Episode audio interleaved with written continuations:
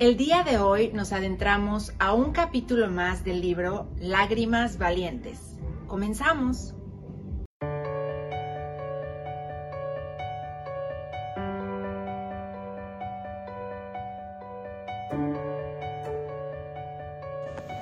Hola, hola, Dios les bendiga.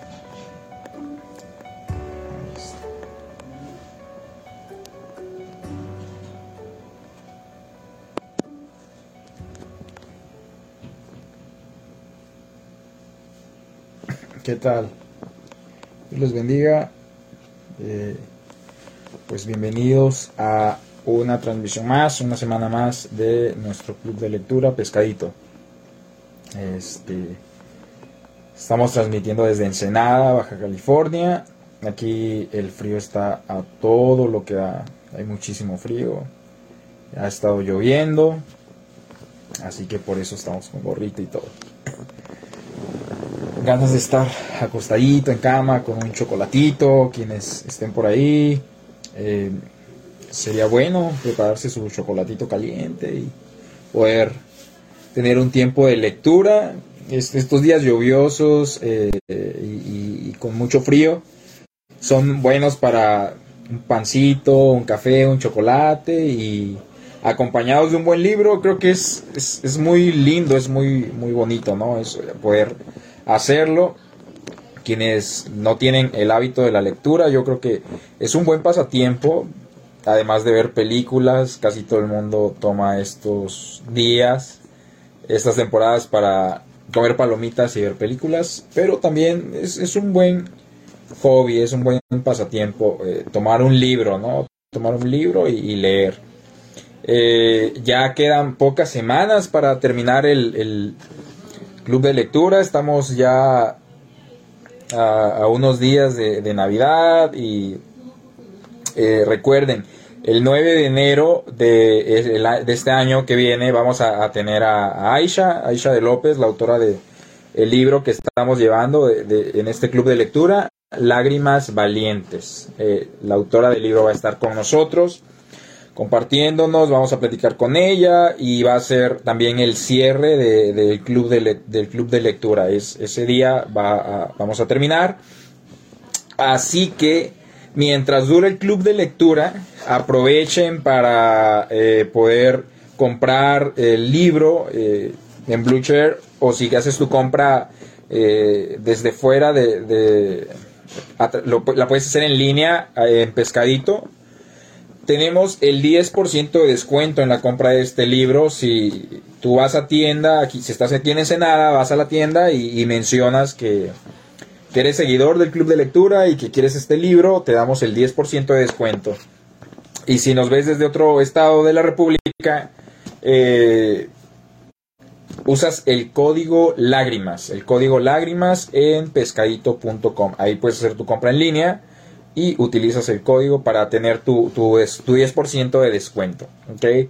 Eh, ojalá que, puedas hacerlo. Es un buen libro para regalar, es un buen libro para, para obsequiar y, este también puedes vender, eh, vender, puedes regalar este libro y, y, una agenda, una de nuestras agendas, Blucher, para que tengas eh, un buen detalle ¿no? con, con alguien que, que, estimes en ahora en estas temporadas de, regalos, ¿no? En Navidad.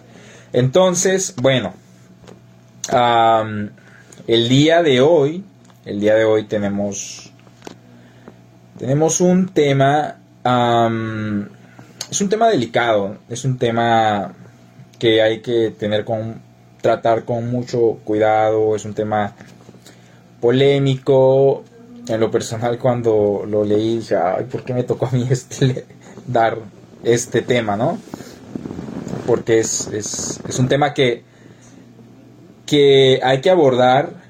Hay mucha ignorancia en, en, en, la sociedad, hay mucha falta de misericordia y, hay mucha también eh, ignorancia dentro de la iglesia cristiana hemos estado hablando de eso acerca del dolor, o sea, eh, la iglesia cristiana es muy antipática y está poco preparada respecto al dolor pero también en este tema que vamos a ver el día de hoy, hay mucha ignorancia y mucha falta de misericordia. Es un tema que tenemos que abordarlo con mucho cuidado, con mucho tacto, con un corazón muy pastoral y, con mucha sabiduría para no caer en religiosidad, en legalismo, eh, eh, para no perder eh, el enfoque del Evangelio y poder abordarlo de una manera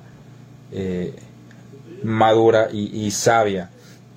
el, el tema de hoy se llama Carta para fulano. Ahí está. Ese es el título de, esta anécdota. Y esta anécdota básicamente trata de personas que sienten atracción hacia otras personas de su mismo sexo. Eh, eh, por eso les decía que es un tema muy delicado. Carta para fulano. El título surge porque Aisha eh, recibe una carta. Aisha dice que le escribe un muchacho con mucho respeto, pero de una manera muy desesperada, transmitiendo mucha desesperación. Y, dice Aisha, no sé cómo se logra eso en 140 caracteres, pero este muchacho lo hizo. Este chico lo hizo. Eh, dice que un muchacho de otro país que hacía un par de años había sido rescatado por Jesús, había sido eh, salvado por Jesús, tuvo su encuentro con Cristo, eh, él eh, fue tocado, se convirtió y él escribe esta carta a Aisha y, y, básicamente él se encuentra en un dilema muy fuerte, ¿no? Él eh, a pesar de, haber sido salvado, de entregar su vida a Cristo, él seguía luchando. Él luchaba y él a pesar de que estaba rogándole a Dios, de que era consciente ahora de su pecado, y, de rogar de manera sincera y genuina a, a Dios que le ayudara, él no dejaba, no podía dejar de sentir atracción hacia otros muchachos, hacia otros hombres. Entonces, este joven le escribe a Aisha desesperado. Dice Aisha que, le tomó meses publicar esta anécdota en el blog. Aisha tiene un blog, ya cuando ella esté nos va a hablar un poco más de eso, donde ella publica, eh, hace podcast también, entre otras cosas. Y dice que, que ella tardó mucho en publicar esta anécdota en su blog y estaba en un dilema entre si lo hacía o no. Pero al final eh, ella decidió incluir esta anécdota en, el libro. Pero no, no escribió lo, lo, que el muchacho le, le dijo a Aisha, sino que ella comparte una carta a raíz de esta historia.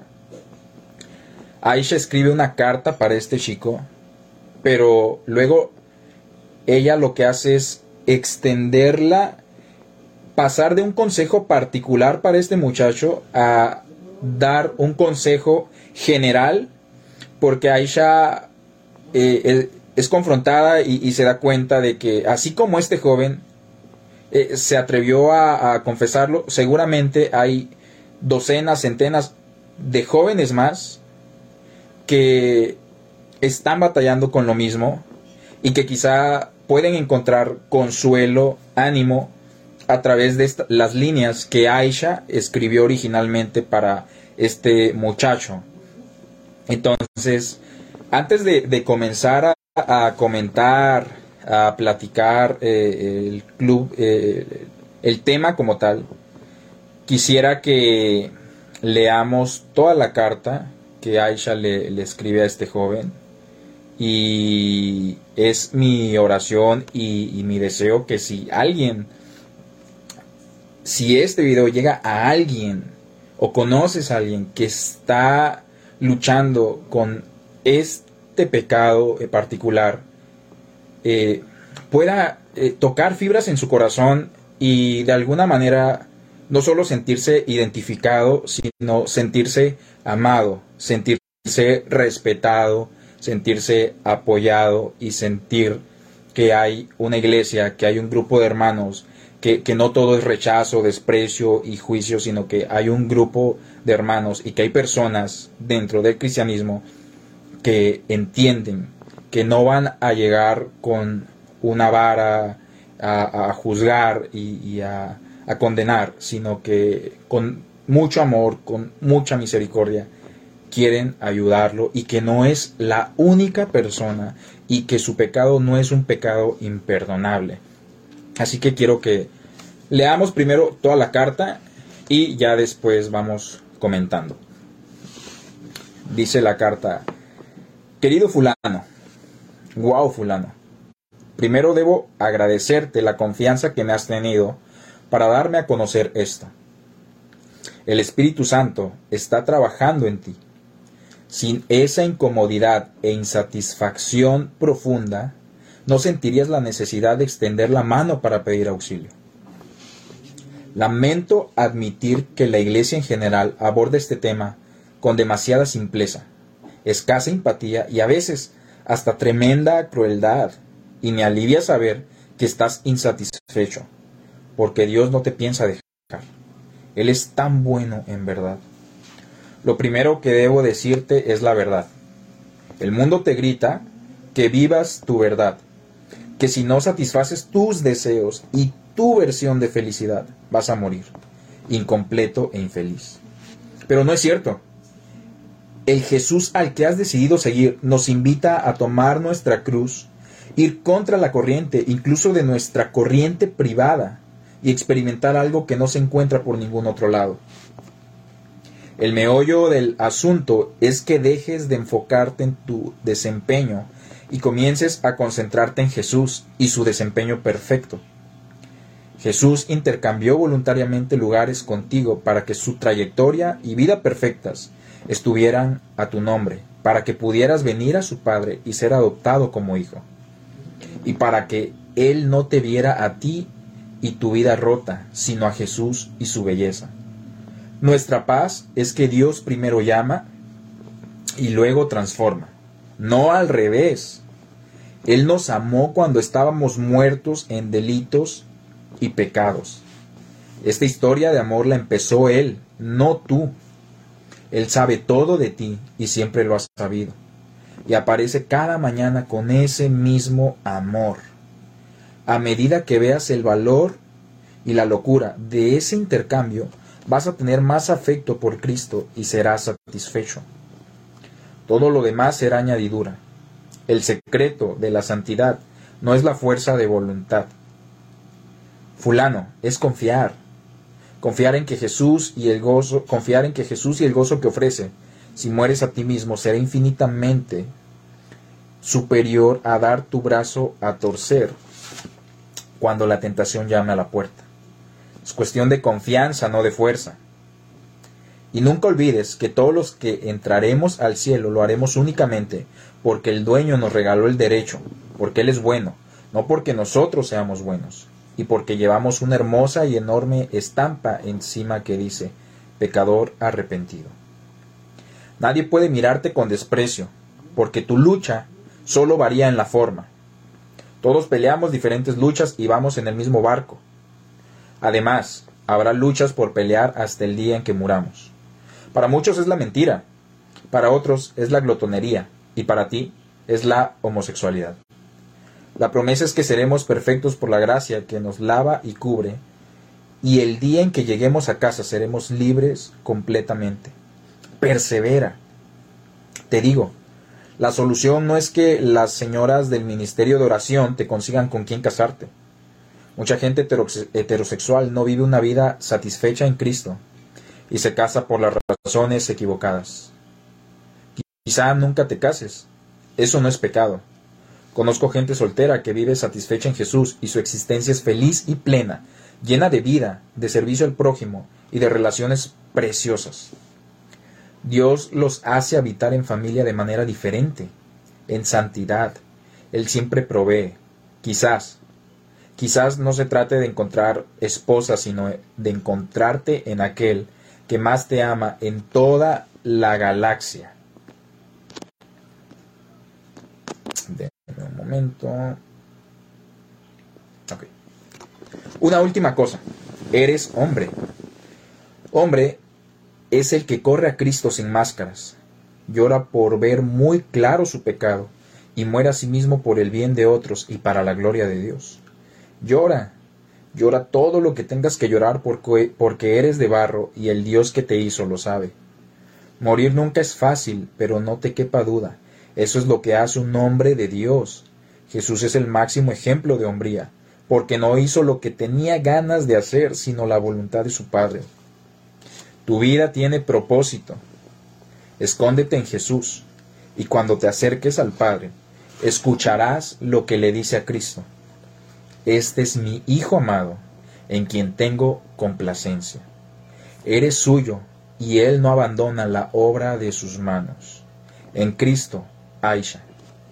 Wow, la verdad es tremendo, e, es sumamente eh, impactante la manera en que Aisha aborda este tema. Eh, lo hace con un corazón pastoral, con un corazón como el de Cristo, como, como ese buen pastor. Y, quiero que vayamos eh, viendo algunas, haciendo algunas observaciones puntuales de, lo que Aisha eh, escribe a, este chico, ¿no? Primero que nada, algo que, que es muy importante eh, observar es lo que este chico experimenta. Él habla, escribe desesperado a Aisha porque él ha orado, ha rogado a Dios, ha entregado su vida a Cristo, ha rendido su vida a Cristo, y sin embargo, él sigue sintiendo atracción hacia otros hombres. Y creo que esto es algo muy importante porque muchas veces el cristiano piensa que la oración es magia. Eh, el cristiano piensa que, la oración e, es, una especie de abracadabra y, y, usamos la oración como un abracadabra y, y el nombre de Jesús es como el abracadabra de, de, de, la magia, ¿no? Y, y, son las palabras mágicas que el cristiano tiene que decir para que eh, cambia automáticamente. Muchas veces eh, el cristiano piensa que, al venir a Cristo eh, ocurre eh, un cambio mágico y esa persona cambia por completo, cambia de la noche a la mañana y se nos olvida que el cambio en el cristiano, la santificación en la vida del cristiano es un acto progresivo y que dura toda la vida. El cristiano a veces cree que, la conversión, que la santificación es algo que surge de la noche a la mañana, cuando realmente es algo que dura toda tu vida y es progresivo. La santificación no se trata, como lo menciona Aisha, de, de, fuerza, sino de confianza, de confianza, confiar en que las decisiones, los parámetros, los estatutos de Dios son mejores que nuestra, nuestros deseos, nuestras decisiones. Entonces, lo primero que podemos eh, eh, rescatar y, puntualizar aquí es eso, que cuando tú oras, la oración no, no es una obra mágica que va a solucionar tu vida. La, oración, un hermano me, lo decía, eh, hermano Sergio de Argentina, él, es un hombre muy, muy, muy, muy piadoso y es un hombre muy compasivo, es un hombre muy hombre, por decirlo así, pero no, consciente de nuestra naturaleza. Él, no es alguien que, que sobre espiritualice la vida cristiana, sino que él es muy natural, consciente de, que somos seres humanos, pecadores, de carne. Y, algo que él me decía es, Ricardo, la oración no es magia. Eh, esas palabras me, quedaron muy, muy grabadas porque a veces oramos y, queremos que, el cambio ocurra en, un instante. Eh, oramos para que Dios quite nuestro mal carácter, oramos para que Dios nos ayude a, dejar la, glotonería, oramos para que Dios eh, nos libre de pornografía, oramos para que Dios nos libre de, alcoholismo, oramos para que Dios nos libre de eh, adicciones y, creemos que, que al terminar la oración, al decir amén, en el nombre de Jesús, amén, eso va a ocurrir. Realmente no es tan, si fuera tan sencillo, todo el mundo lo haría. Pero no es así como funciona. La oración, me decía mi hermano, es la respiración del cristiano. Sin lugar a dudas, es una parte fundamental de nuestras disciplinas espirituales. Pero no es magia. No es una actividad, me decía eh, el hermano, utilitarista. Es una actividad relacional. Es una actividad donde yo me relaciono con Dios, con mi Padre, y yo lo voy conociendo de una manera más íntima, pero eso no va a provocar un cambio de la noche a la mañana en mi vida.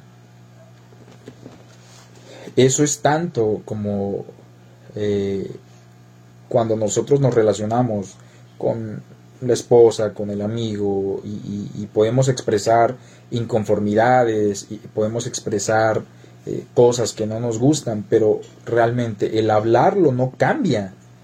Eh, simplemente nos hace más conscientes y, buscamos y luchamos por, por, hacerlo. Conozco personas con, problemas eh, matrimoniales y, y, el que los hablen no quita. O sea, no, no se acuestan diciendo es que tu mal carácter no me gusta y al otro día se levantan eh, felices de la vida y se acabó, no, simplemente es estarlo recordando constantemente, oye eh, Ricardo, tu mal carácter no me agrada, me heriste el día de hoy, ok, está bien, eh, voy a tratar de cambiarlo, mañana es un nuevo día y vamos a empezar, y así gradual y progresivamente se va dando. A todas esas personas que se encuentran luchando con este pecado, no tienes que sentirte mal porque no haya desaparecido ese deseo. Eso no quiere decir que, estés mal, que Dios no te ame, que Dios no haya hecho la obra completa en ti. Simplemente muestra que hay una naturaleza, un deseo propio de tu naturaleza humana caída, el cual tienes que sujetar y con el que tienes que luchar constantemente. Otra cosa que, que Aisha dice en la carta es lamento admitir que la iglesia aborda este tema con demasiada simpleza, escasa empatía y a veces hasta tremenda crueldad. Y me alivia saber que estás insatisfecho. Algo que, que menciona Aisha es y que es muy cierto, es, eso. La simpleza con la que la iglesia aborda el tema, pero yo, yo diría que no es el tema como tal, sino la vida cristiana. A veces abordamos la vida cristiana con, con mucha simpleza, y esto nos lleva, lo podemos llevar a, otros temas, eh, no solo al ámbito de la homosexualidad, eh, en el sufrimiento.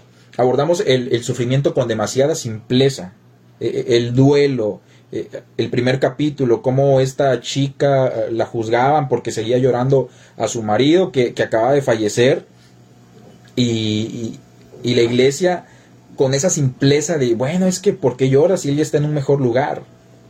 Eh, muy simplista. Todo la vida cristiana la aborda con, con mucha simpleza, con poca empatía. Somos poco empáticos. Somos muy buenos para, para, para juzgar. Nos gusta eh, juzgar, nos gusta condenar al otro y, y, pedimos juicio para, para el pecado de los otros, pero para nuestro propio pecado, cuando somos nosotros los que pecamos, pedimos misericordia. Cuando otro peca, exigimos juicio, justicia, pero cuando somos nosotros los que pecamos, pedimos misericordia, perdón. Somos, estamos tan caídos, somos tan antipáticos, tan egoístas, y tan crueles. Dice que, se aborda este tema con mucha crueldad. Y realmente así lo hacemos. El, hermano juzga y condena al hijo de, su hermano que tiene este pecado hasta que uno de los suyos eh, tiene también esta lucha, entonces clama misericordia, entonces busca eh, la empatía. Y, no es algo que debiera sorprendernos, pero sí debemos ocuparnos. Esto, es lo mismo que le pasó a David. No sé si recuerdan la historia de, David. Cuando David peca con Betsabé, Natán va y lo confronta y Natán le, le, le, dice a David, lo confronta a través de una parábola y le dice, David, mira, eh, había un hombre que tenía una ovejita, era el único que tenía, la amaba, la cuidaba. Y había un hombre rico que tenía muchas ovejas. Y entonces el hombre rico recibió una visita y para no tomar de, sus ovejas, él fue y tomó a, la ovejita de este hombre pobre, la mató, la única oveja que tenía, se la quitó, la mató y la dio de comer a, su visitante. Cuando David escuchó eso, se encendió su ira. Dice la Biblia que se encendió en ira y que él dijo que ese hombre merecía morir. Eh, o sea, la respuesta de David, ese hombre merece morir. ¿Quién es? Y cuando Natán le dice, es que eres tú. Cuando Natán lo confronta y y David ve, ahora está en el banquillo del acusado, entonces clama por misericordia y, surge eh, eh, este salmo ah, tan precioso, no recuerdo si es el 51, eh, donde habla de Señor, límpiame con hisopo. ¿Cómo clama David por misericordia, por, por perdón? Entonces, como iglesia, necesitamos aprender mucho a tener más misericordia, a no abordar el tema de una manera tan simplista. Y, también Aisha menciona que, y eso me, encanta mucho, que, que ella habla eh, que este le, le dice a este chico que lo que él está experimentando es un pecado. Es un pecado con diferente forma. Todos batallamos con pecado y, es lo, que Aisha trata de hacerle ver a este joven, que, que nosotros, tú, yo, el mentiroso, el fornicario, el homosexual, el, alcoholiz, el, alcohólico, el, el drogadicto, todos batallamos con pecado. Varía en la forma, pero al final de cuentas, el pecado es pecado. Cuando la palabra de Dios dice que la paga del pecado es la muerte, se está refiriendo a todos los pecados. La Biblia no dice la paga de la homosexualidad es la muerte, la paga del alcoholismo es la muerte, la paga de la mentira es la muerte. No, la Biblia dice la paga del pecado es la muerte. Engloba todo. Entonces, si bien es cierto que la Biblia, y, ahí puede haber eh, distintas opiniones, pero eh, hay diferentes pecados, hay de pecados a pecados. Ese texto no, no engloba un nivel o una categoría de pecado. Simplemente dice, la paga del pecado es la muerte. Así que el mentiroso, el fornicario, el adúltero, el alcohólico y el homosexual son pecadores. Ninguno es más pecador que otro. Son pecadores que simplemente su pecado tiene distinta forma y están luchando contra él. Y lo que Aisha dice es, hey, no te enfoques, no te enfoques en tu desempeño. Comienza a enfocarte en lo que Dios hizo. Y, no, no te enfoques eh, en cómo te ves o, que tu paz no, no surja a, a, raíz de cómo tú te sientas. Aisha dice que Dios primero llama y luego transforma. Dice que, que no es al revés, que Dios nos amó y eso es una gran verdad, Efesios 2. E, Él nos amó cuando estábamos muertos en delitos y pecados. Estando muertos en esa condición, Dios nos amó y nos llamó. Dios llama y luego transforma. Llama y luego santifica. No es al revés. Cuando Dios te llama, te va a llamar imperfecto, con todos tus defectos, con todas tus debilidades, y Él te va a ir perfeccionando. Esto es es algo que, tienes que atesorar en tu corazón. Eh, Dios te llama y Dios te amó estando muerto en tu delito y pecado.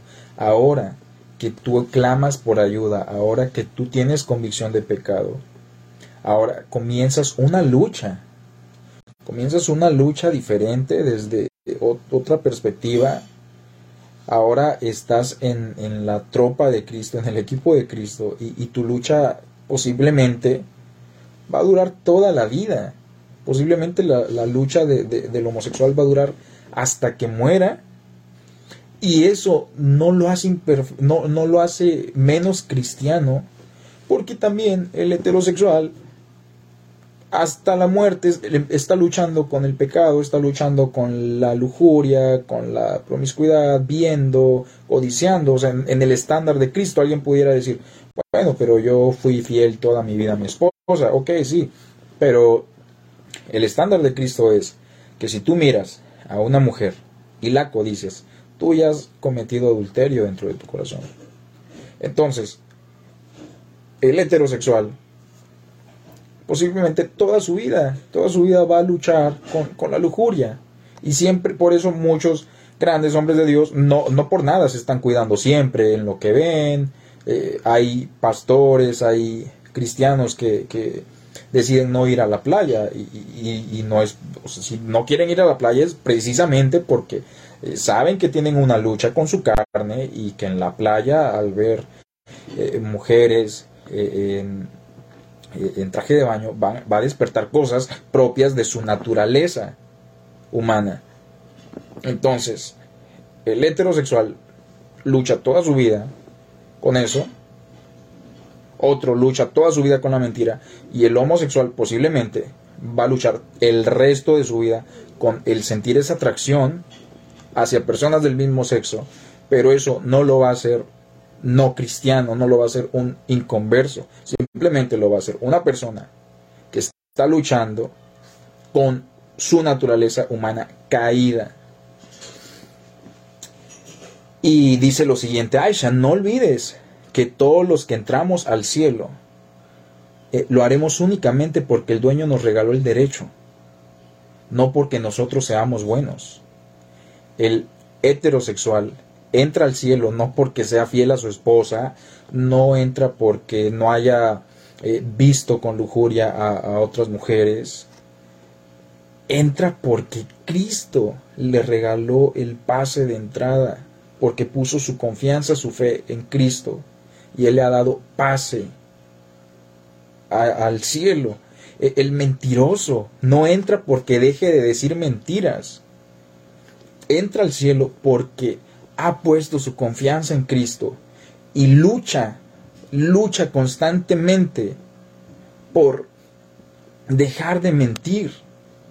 Pero si somos sinceros, ¿cuántos de nosotros hasta el día de hoy, de alguna manera u otra, mentimos?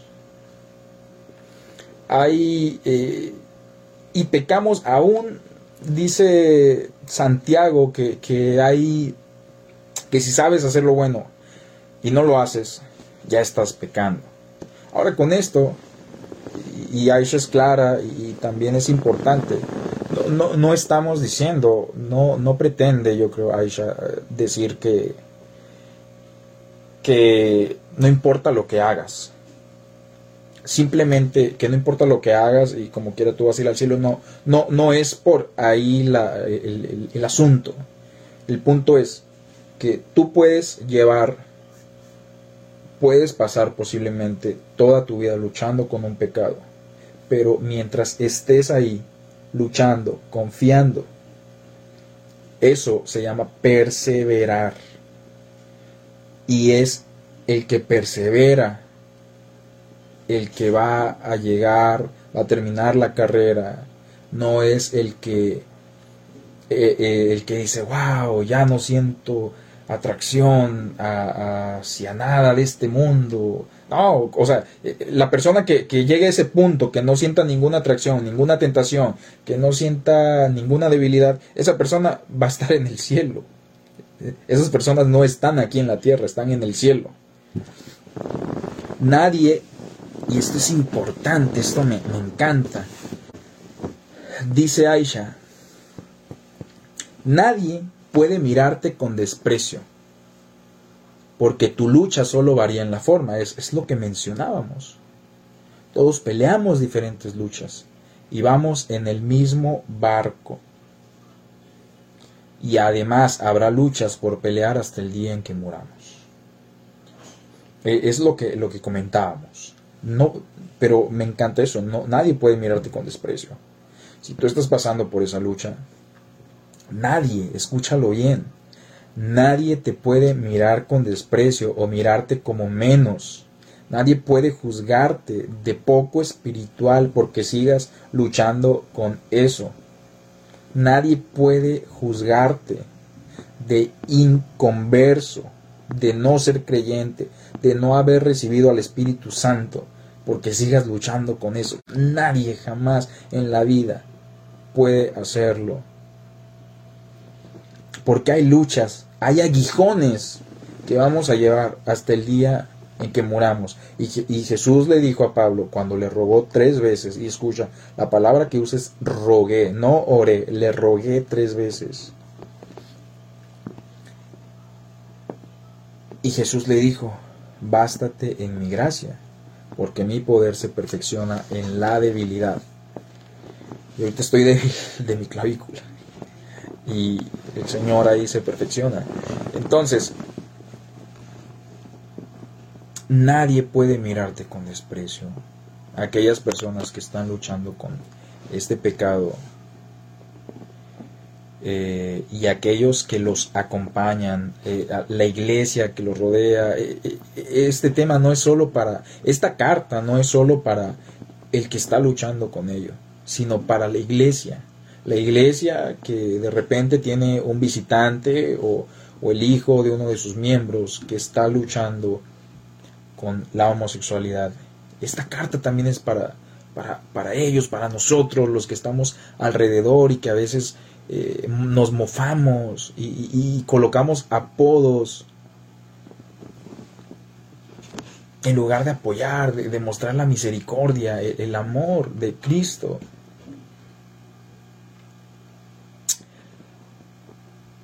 La solución, dice, perdón, la, promesa es que seremos perfectos por la gracia que nos lave y cubre en el día que lleguemos a casa.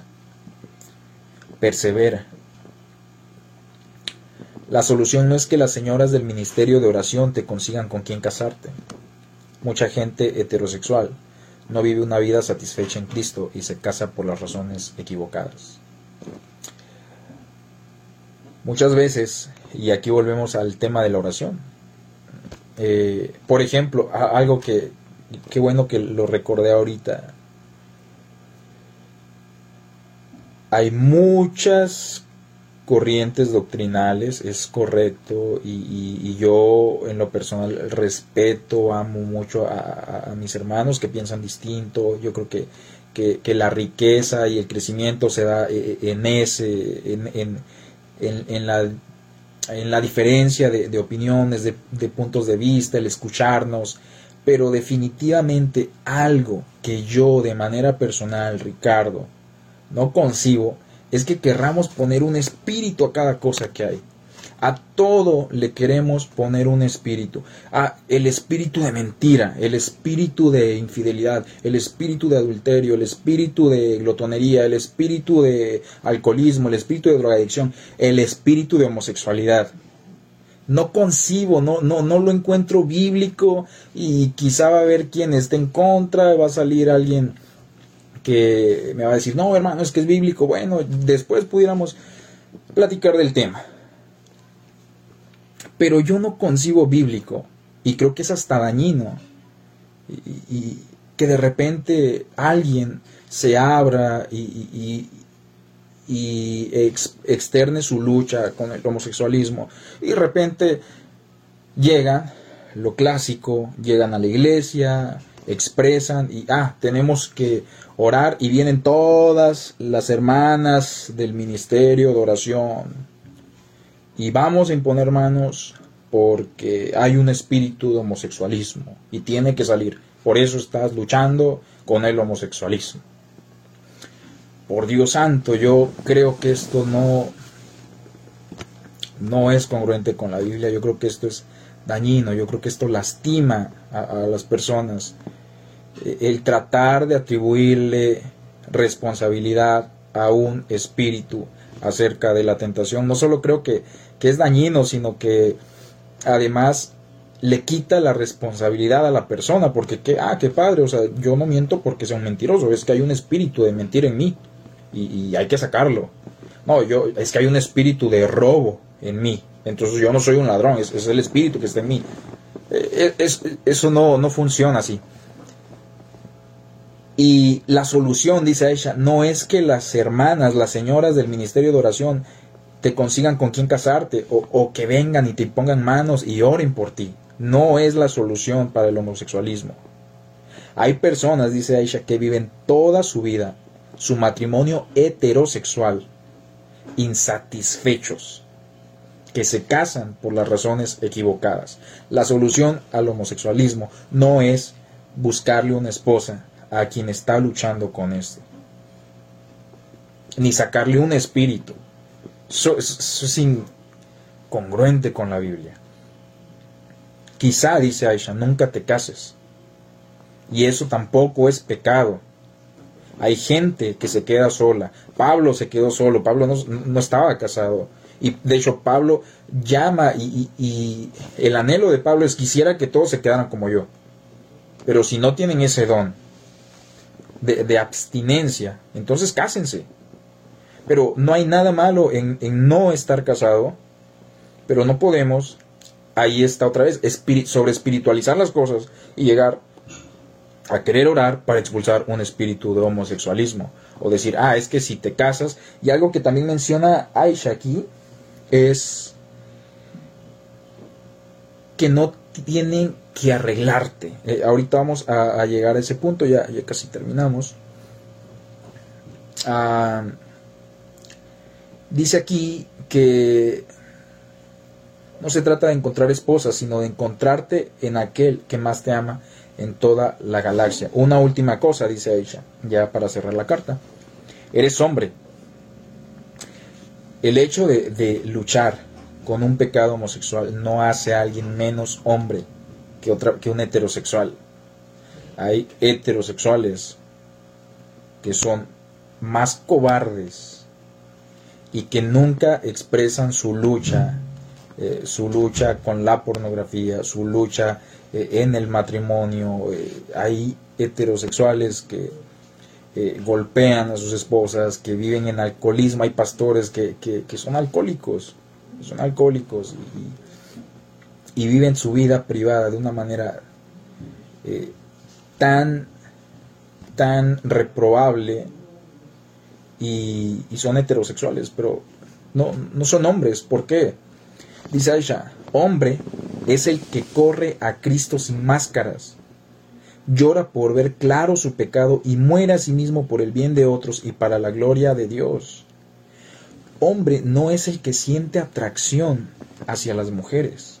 Hombre es el que corre a Cristo sin máscaras. Es el que puede hablar, quitarse la máscara y rendir cuentas delante de sus superiores y decir, hey, pastor, hey, hermano, estoy luchando con la pornografía, eh, estoy luchando con la violencia en casa, golpeo a mi mujer, estoy luchando contra el alcoholismo, estoy luchando con, las drogas, estoy luchando con las mentiras, estoy siendo infiel. ese es un hombre, el que va y se quita la máscara. Y no se trata de andarle gritando a todo el mundo lo que hacemos en nuestra vida privada, pero sí de rendir cuentas y de poder expresarlo y reconocer, porque al expresarlo con nuestro pastor o con un hermano, nosotros estamos reconociendo. Pero cuando nosotros guardamos ese pecado en privado, en nuestro corazón, no estamos reconociendo nuestro pecado. Eres hombre. Aun cuando estés luchando con homosexualidad, si tú lo has reconocido, si tú estás luchando, si tú has expresado y has buscado ayuda, eres más hombre que cualquier heterosexual que lleva una vida de pecado privada que no acepta su pecado, que no acepta ni busca ayuda. Hombre es el que llora sin máscaras, por ver claro su pecado. Llora, le dice Aisha, llora todo lo que tengas que llorar, porque eres de barro y el Dios que te hizo lo sabe. Morir nunca es fácil, que no te quepa duda. Tu vida tiene propósito. Escóndete en Jesús y cuando te acerques al Padre escucharás lo que escuchaste eh, decir a Dios de Cristo. Este es mi Hijo amado en quien tengo complacencia. No se trata de, que tengan que arreglarte, porque no estás descompuesto, eh, eh, estás afectado por el pecado, el mismo pecado que afecta al heterosexual, al mentiroso.